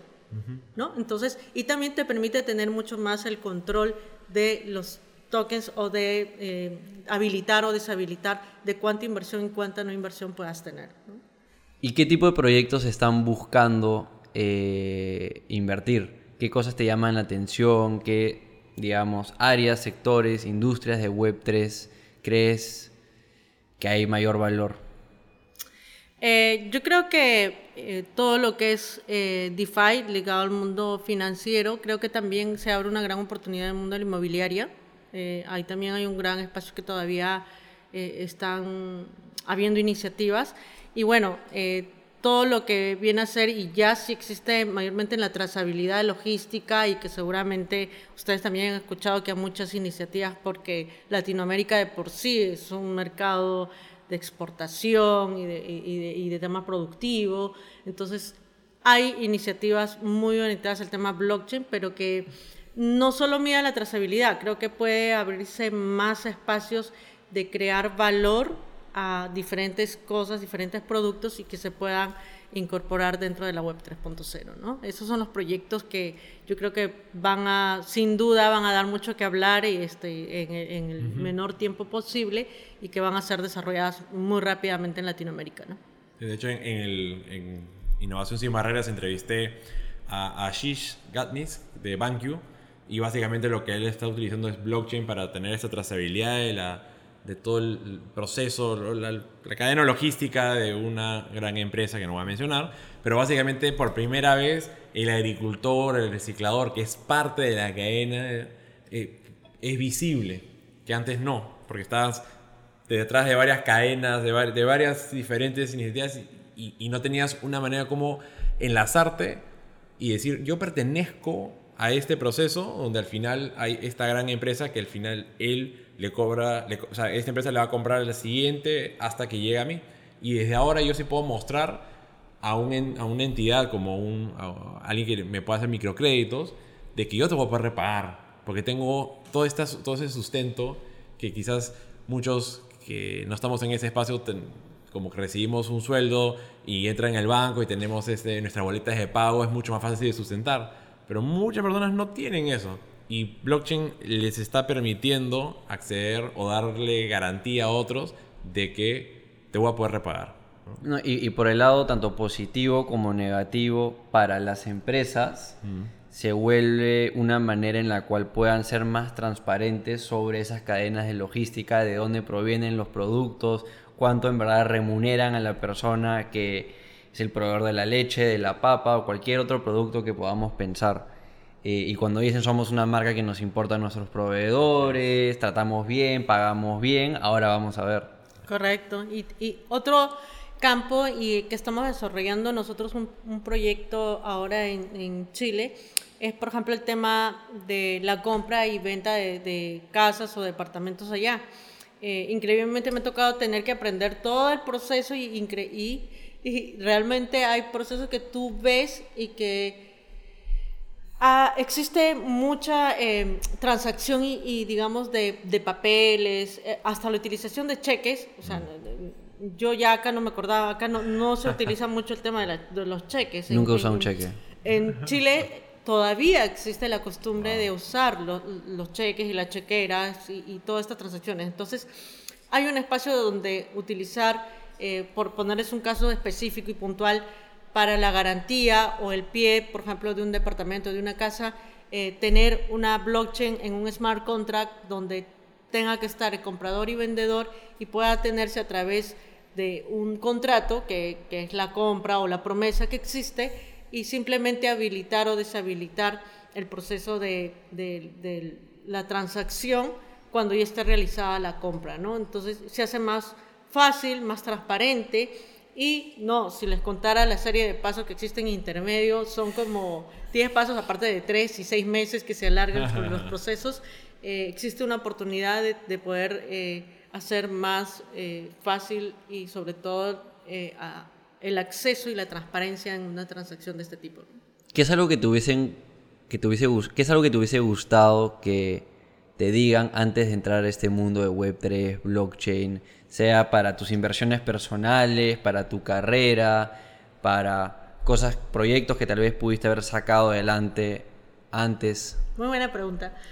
Eh, yo creo que eh, lo que estoy viendo hoy en día, ¿no? La construcción de, de eh, la red blockchain, yo creí que iba a demorar el montar los protocolos y estábamos hablando de temas, por ejemplo, ya un poquito más complejos de Kusama, Polkadot, y, son, son puentes que están existiendo que permiten la transacción ya entre criptomonedas o diferentes tipos de, de dApps o para poder interconectarse entre un protocolo y otro, entre Ethereum y otro tipo de protocolo. Entonces, esas conectividades y red que empiezan a surgir hoy eh, ya están hechas, son mucho más rápidas. Entonces, yo cuando empecé a crear FinTech Lab tenía la idea de que iba a utilizar la red blockchain, pero que yo iba a construir todas estas eh, series de puentes y protocolos y, porque entendía y conocía. Y no pasó ni un año y ya estas implementaciones existen. Entonces, eh, digamos que para mí que estoy entendida en el tema de arquitectura se me puede hacer más fácil, lo que hay que hacer es ver qué configuraciones o qué tipo de eh, arquitectura o herramientas tienes que utilizar, pero también se vuelve más compleja cuando eh, hay, tienes muchas soluciones y tienes mucho de dónde escoger, ¿no? Y esto yo creo que se va a volver también una especialización para las soluciones que van a querer montar o alguna casuística de negocio, porque no todo sirve para todo, ¿no? Y esto funciona como como el mundo, voy a, hacer una homología al mundo web 2.0, ¿por qué no usas eh, Android o usas Kotlin o usas TensorFlow o usas, me, explico, lo mismo sucede en el mundo blockchain. ¿Por qué no usas el smart contract Ethereum, pero sí usas el de NIRS o el del protocolo tal y que te permite usar la NFT de, tal o el marketplace de tal? Entonces, va a haber ahí una serie de especialización para poder ser un consultor o, alguien que pueda hacer las recomendaciones de estas especializaciones y ver cuál es lo más óptimo dependiendo de la casuística de negocio. Y ligeramente ligado con el tema de hacer las cosas más fáciles, y pregunto esto porque yo vengo de, del mundo de marketing digital, donde yo personalmente, como mi equipo, usamos bastante no code, por ejemplo, para hacer páginas web, usamos Squarespace, Wix, entre muchas otras. ¿Cuáles ves como los retos o tal vez las desventajas de usar una plataforma no code que ya veo que están surgiendo en el mundo de Web3. Por ejemplo, hay una empresa que se llama Third Web que pueden revisar, eh, que te ayuda ya a empezar tu propio programa, tu propio proyecto de NFTs, tu propia blockchain, entre varias otras digamos, tipos de proyectos que podrías hacer sin tener que implementar tanto código. Definitivamente algo pero casi como ya más drag and drop, ya lanzaste tu proyecto en un día. Exacto, por ejemplo, explicándote eso, ¿no? Yo te diría, eh, tú tienes que eh, revisar qué tan rápida va a ser la transacción eh, para la compra de ese NFT.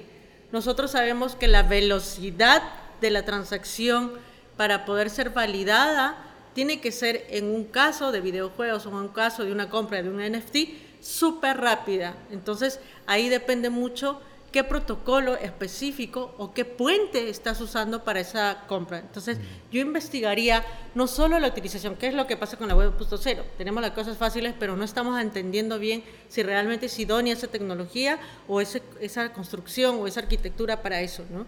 Entonces, valoraría, por ejemplo, la velocidad, cuánto tiempo se demoran en, la validación, en la aprobación, en la transferencia, en la transacción. Entonces, para eso existe una serie de conceptos, digamos, un poquito más técnicos y evaluar eh, si es eh, idónea para lo que tú quieras implementar con las NFT para tu caso de negocio. Yo hago esa homología, entonces, respondiendo a tu pregunta, esa es la, la, razón, entonces, y nunca terminas de aprender, entonces tienes que direccionarte a un foco. En el caso mío son las finanzas, las finanzas descentralizadas, eh, me, encantan los videojuegos, pero es un mundo completamente diferente y abierto. Pero creo que uno tiene que buscar un nicho o una especialización para ver cómo te vuelves a, eh, voy a decir, un especialista en poder recomendar las herramientas que se vayan a construir ahí. Y, y en línea con ayudar a las personas, ¿cuáles crees que actualmente, estamos diciembre de 2021, eh, por si alguien está escuchando esto en el 2023-2024, eh, son estas distintas aristas en las cuales alguien se podría especializar? Em, bueno, es una, eh, yo creo que dependiendo de, de, de, qué interés tengas, ¿no? yo creo que ese es un principal gatillador de la investigación. hablábamos con unos amigos que están en la comunidad Ethereum y de Polkadot en Chile y, y y varios nos preguntaban, ¿no? Nos hacían muchas preguntas sobre cómo aprendo, cómo hago, cómo entiendo blockchain, ¿no? Y yo creo que es un mundo en el que tú eres auto, autodidacta, tienes que investigar. ¿Y cómo empiezas a investigar? Cuando eres curioso, cuando te interesa algo. Alguien, como dijo Jaime, podemos interesarnos por los videojuegos, las NFT. Entonces, sí, ese es mi principal gatillador para investigar, para leer, para descubrir todo. Esto es un mundo de autoaprendizaje y tienes que, em, voy a decirlo así, embullirte de conocimiento de libros. Yo en vez de comprar una cartera, pues me compraba tres libros de blockchain. O sea, ese era mi, mi hobby, ¿no? Entonces, y era porque me encantaba eh, tener esa pasión para poder ver cómo yo creaba una solución financiera. De esa misma forma creo que hoy en día puede estar ligado a cualquier rubro, sea videojuegos, sea si te interesa empezar a invertir en criptomonedas, sea en poder tener, eh, no sé, tus primeras em, eh, orientaciones a compras, como hablábamos en el caso inmobiliario, y existen eh, transacciones que se están dando, es más, se están comprando terrenos virtuales a través de, de criptomonedas. Las, hace tres días leí que en Argentina ya se hizo la primera compra con pura puras, eh, puras eh, criptos. Eh, entonces, yo creo que depende de qué rubro te interese más, empezar por ahí y empezar a investigar qué se escucha de blockchain o qué se escucha de criptomonedas orientadas al rubro que te gusta, ¿no? Mm. ¿A ti qué te llama la atención? ¿En qué te especializas? Una pregunta, complicado. En dados, paras hablando de dados. Lo que, lo que de dados siento que es como que la nueva versión de las corporaciones eh, todavía es complicado. O sea, si ya una, una, empresa es complicada en su gestión, en la gobernanza eh, y, tomar decisiones, la DAO viene a traerte como que cosas muy interesantes. Una cooperativa. Es que lo puedes usar como una cooperativa. O sea, igual que una corporación la puedes hacer como una asociación o cosas por el estilo, acá también. Solamente que tú, todos los que tienen el token de gobernanza tienen la posibilidad de, tomar una, una, votación. Entonces se puede utilizar para un fin como comprar la constitución de Estados Unidos, eh, poder financiar proyectos de mujeres emprendedoras, como también podría ser para eh, manejar un aspecto de un videojuego. ¿no? Entonces tienes esta nueva estructura de empresa que, que hoy está muy limitada en el tipo de usos que se le pueden dar pero que yo le tengo mucha esperanza que en el futuro cada vez tenga más casos de uso. Que es lo mismo que le haber pasado a la primera empresa, la primera este, corporación, cuando se inventa, que tenía casos de uso muy limitados y hoy día eh, es lo que utilizas para hacer negocio. Entonces, nada, Estamos creo que muy al inicio en ese, en ese aspecto. Sí, dicho de paso, cuando, cuando yo escuché Market DAO, fue una de las principales cosas que me motivó a mí a meterme de este en, en este mundo, ¿no? Eh, fue la primera DeFi que, que, que- que existe y que, eh, como te digo, empezaba a ver que, que ya estaban montadas y que ya estaban resolviendo eh, temas. eh, y sin duda, yo creo que ese governance, esa existencia de, de un mercado en el que puedas poder facilitar eh, operaciones o transacciones complejas que, que- que muchas veces no se logran tan fácilmente, eh, se puedan dar a través de esa tecnología. Yo también estoy, eh, eh, Sí. yo creo que eh, en esa línea. Y hay una transición que va, que va a existir. O sea, saltar de corporaciones directamente una DAO es sumamente complejo. Van a haber puntos intermedios donde vamos a tener empresas que sean Híbridas, digitales, híbridas, cosas por el estilo, hasta que realmente podamos llevar a un punto donde todas las decisiones se puedan tokenizar. O sea, pueden ser en base a los que tienen el token de gobernanza. Pero sí creo que hay cosas importantes que es el, el de poder tomar ciertos rumbos estratégicos de la organización, eh, el de, especialmente con el tema que ha habido de censuras en redes, también ahí se, se genera mucho donde eh, yo tengo una, pertenezco a una red social que, es, que tiene una DAO y todos los que tenemos token vamos a poder votar si queremos sacar a tal persona de la comunidad, si queremos penalizar ciertos tipos de comportamiento. Eso ya es decisión de todos y no de uno, que es lo que a veces le fastidia mucho con, el, con lo que ha sucedido con Twitter y Facebook recientemente. Entonces, hay un espacio muy interesante para las DAOs. Van a haber muchas cosas que están, no van a funcionar, pero hoy los casos de uso son básicos, están funcionando eh, y bueno, y veremos hacia dónde, hacia dónde va. Sí. Una pregunta que le hice a, a JJ anteriormente. ¿Cuál ha sido tu peor inversión? Eh, yo creo que eh, cuando yo me metí a CryptoCat, eh, en realidad, eh, y escuché de Dogecoin, creo que esa ha sido mi peor inversión. Le ¿Escuchaste a Elon o no? Sí. Hay que, Yo creo que ahí comprar- fue- hay que comprar el meme. Yo también entré a esa. Felizmente, previo a, a su participación en, en SNL, me salí. ¿Ah, sí? Porque ahí fue cuando se Claro, desplomó, después de que salió en SNL. Porque él mismo en el programa básicamente dijo, sí, es un shitcoin. Yo lo que me, yo lo que me he quedado sorprendido y, y- y necesito a alguien que sea experto en entender el comportamiento humano, pero es muy curioso cómo las noticias influyen un montón en el mundo cripto. Porque uno que me pareció demasiado cómico es que existía un token que se llama Omicron. Sí, es que justo no yo lo tiene titeé nada- hace tres días. Claro, y no tiene nada que ver con la variante del COVID. Pero ni bien todos los titulares era Omicron, Omicron, Omicron, el token despegó. Sí. ¿Cuál es la explicación detrás de eso? ¿Qué tiene que ver? Son memes. claro. Entonces, es- esa vaina creo que también asusta un poco a la gente y dice, "Oye, esta vaina es el Wild Wild West. Sí, yo también conozco gente que dice voy a invertir en Shiba Inu porque acaba de subir mil por ciento en el último mes. Y es como que ah, ok, es el peor momento para entrar entonces. Entonces Sí. también es, es el tema del FOMO, ¿no? Que hay como que todas estas personas que ven un montón de otras personas que en teoría están ganando un montón de dinero porque no sabes en, en cuáles han perdido, pero promocionan los tokens, los NFTs en los cuales ganaron dinero y crea esta sensación de, uy, me estoy perdiendo la ola, cuando en verdad, a pesar de que hay gente como tú que entró a muchos años antes que nosotros, recién estamos iniciando y recién en verdad se va a volver todas estas tecnologías una parte de nuestro día a día, de nuestra sociedad. Sí, yo, yo algo que, que, que realizo y quizá por mi background tecnológico, soy holder, ¿no? O sea, holdeo mucho.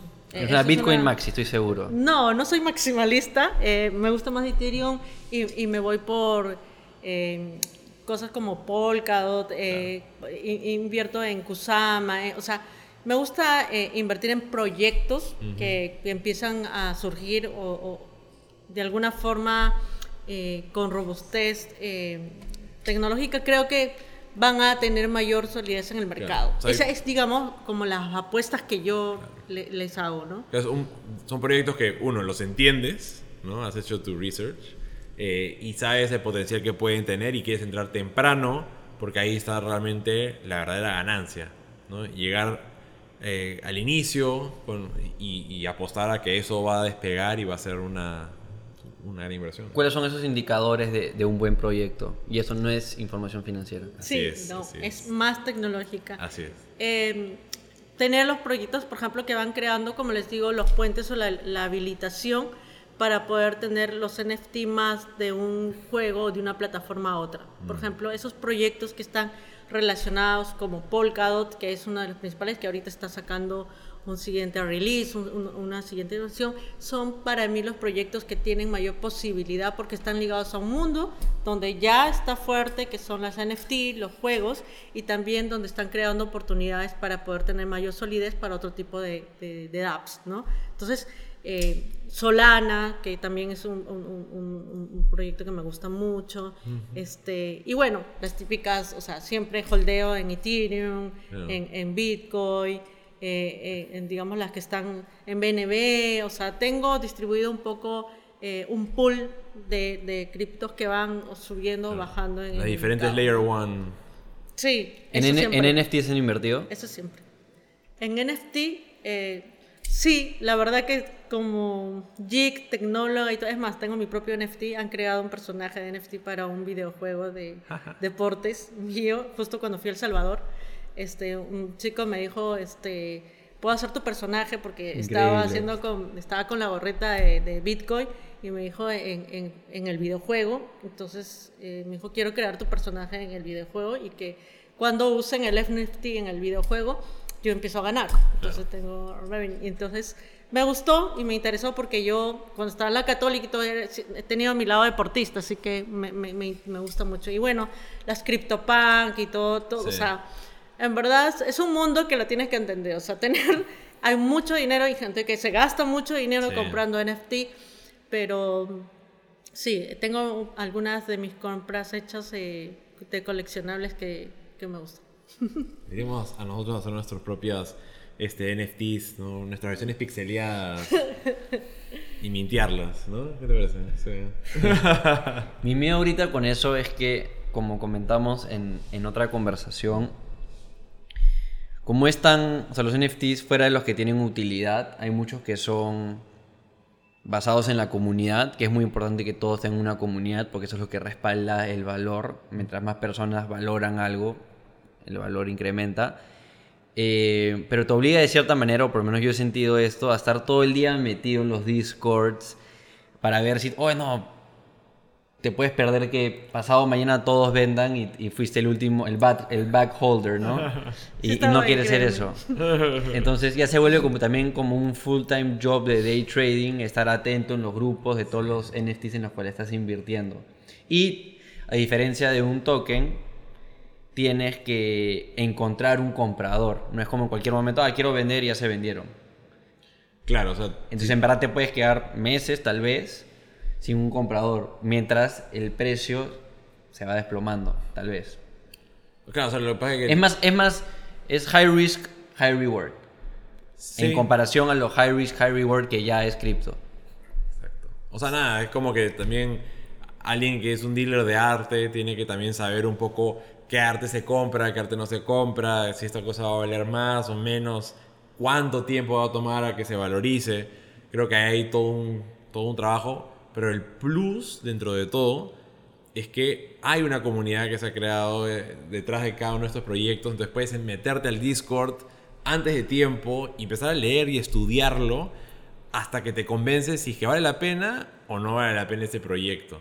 ¿no? Que es muy distinto con otro tipo de cosas en la vida real donde no es tan fácil acceder a esas Creo que comunidades. es, quieres sentir la comunidad, ¿no? Yo, yo escucho ah, una buena recomendación que, que dio uno de los expertos en NFTs, alguien que tiene un proyecto súper grande, de cómo habla de que cuando tú entras a uno de estos grupos de Discord, no quieres sentir de que las personas están como que hablando, que la conversación va en torno a hay que todos holdear para implementar el, fl- el Claro. floor price. Qué falso, y, pues, y todo se vuelve sobre eso en lugar de, no, este proyecto se trata sobre esto y estamos haciendo esto por esta, esta razón, porque nos parece cool o porque tiene este valor para la sociedad y todo está en torno a eso.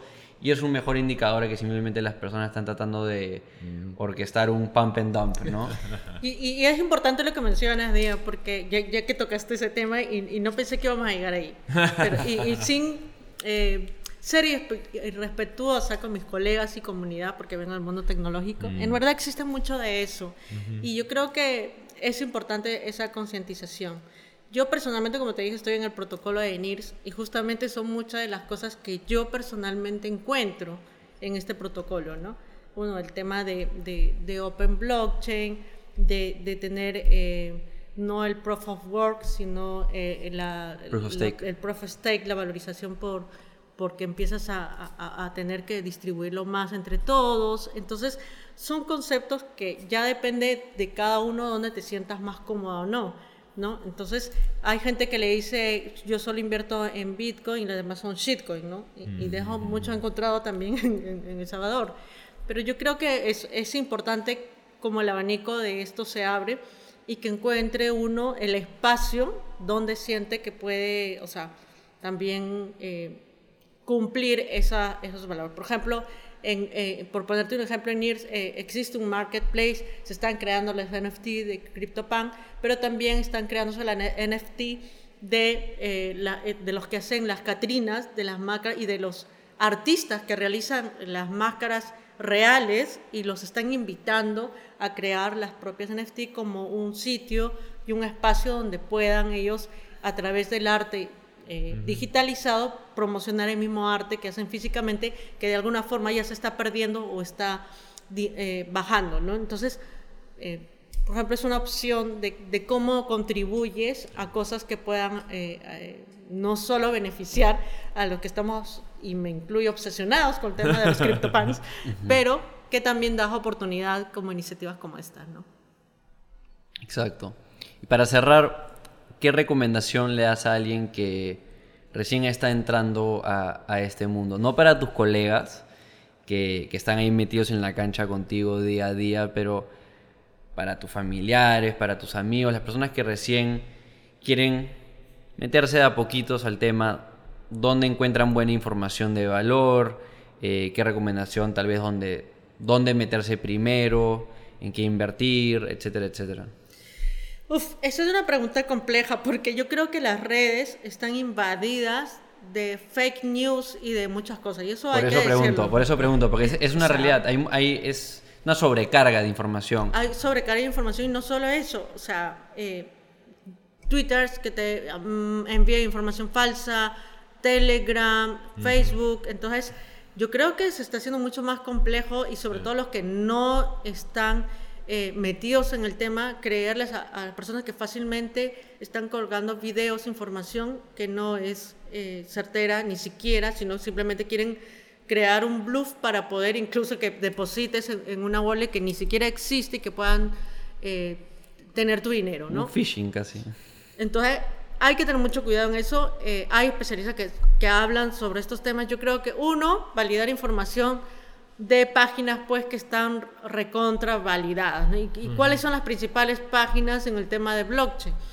Eh, el Institute de Blockchain Academy de tal, ¿no? Hay que buscar las páginas oficiales eh, donde está la información. Si son muy técnicas, podemos irnos a, a, a- a posts o a, o a noticias de cripto, de blockchain, que son no tan técnicas, pero son con noticias más serias para informarse, ¿no? Eh, eh, yo no soy la más idónea, yo leo papers, en verdad soy como que me voy a muy papers a, a investigar, pero yo creo que esto es hoy se hace mucho más importante porque como todos quieren empezar a invertir y cuando no saben están buscando información. Y nosotros creo que también tenemos una responsabilidad en FinTech Lab. Vamos a crear pequeños tips para tratar de ayudar y acelerar a las personas también en estos temas pero que con un fin más educativo y con un fin más de, de- de que no vayan a, a tener esa información, porque creo que hay muchas personas que van a empezar a, a lugar a destinos no que no, No tengan buen término. Ahí, es donde para hacer doble clic sobre lo que dijiste, o sea, creo que una de las cosas que a mí me ha servido bastante es ir a las páginas oficiales de los proyectos. Sí, Porque a veces lo que haces es entras a comunidades de Discord donde te dicen, sí, acá está el link, ¿no? Y te van mandando hacia otros lugares. Y mientras más jugoso, exitoso es un proyecto, más van a haber intentos de esta parte y te quieren mandar a diferentes links. No, tienes que ir acá para empezar a mintear.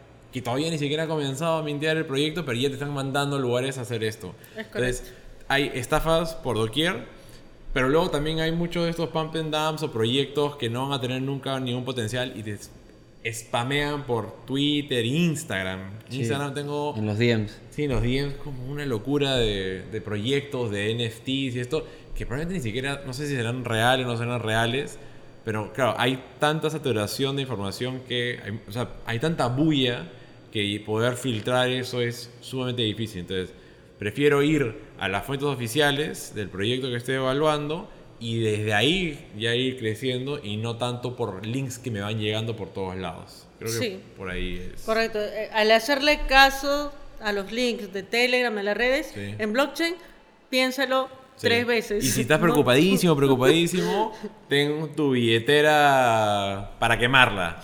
¿no? Ten una wallet donde estás dispuesto a entrar y, y- y probar el app, pero no uses la principal porque puede salir quemado. Pero de todas maneras.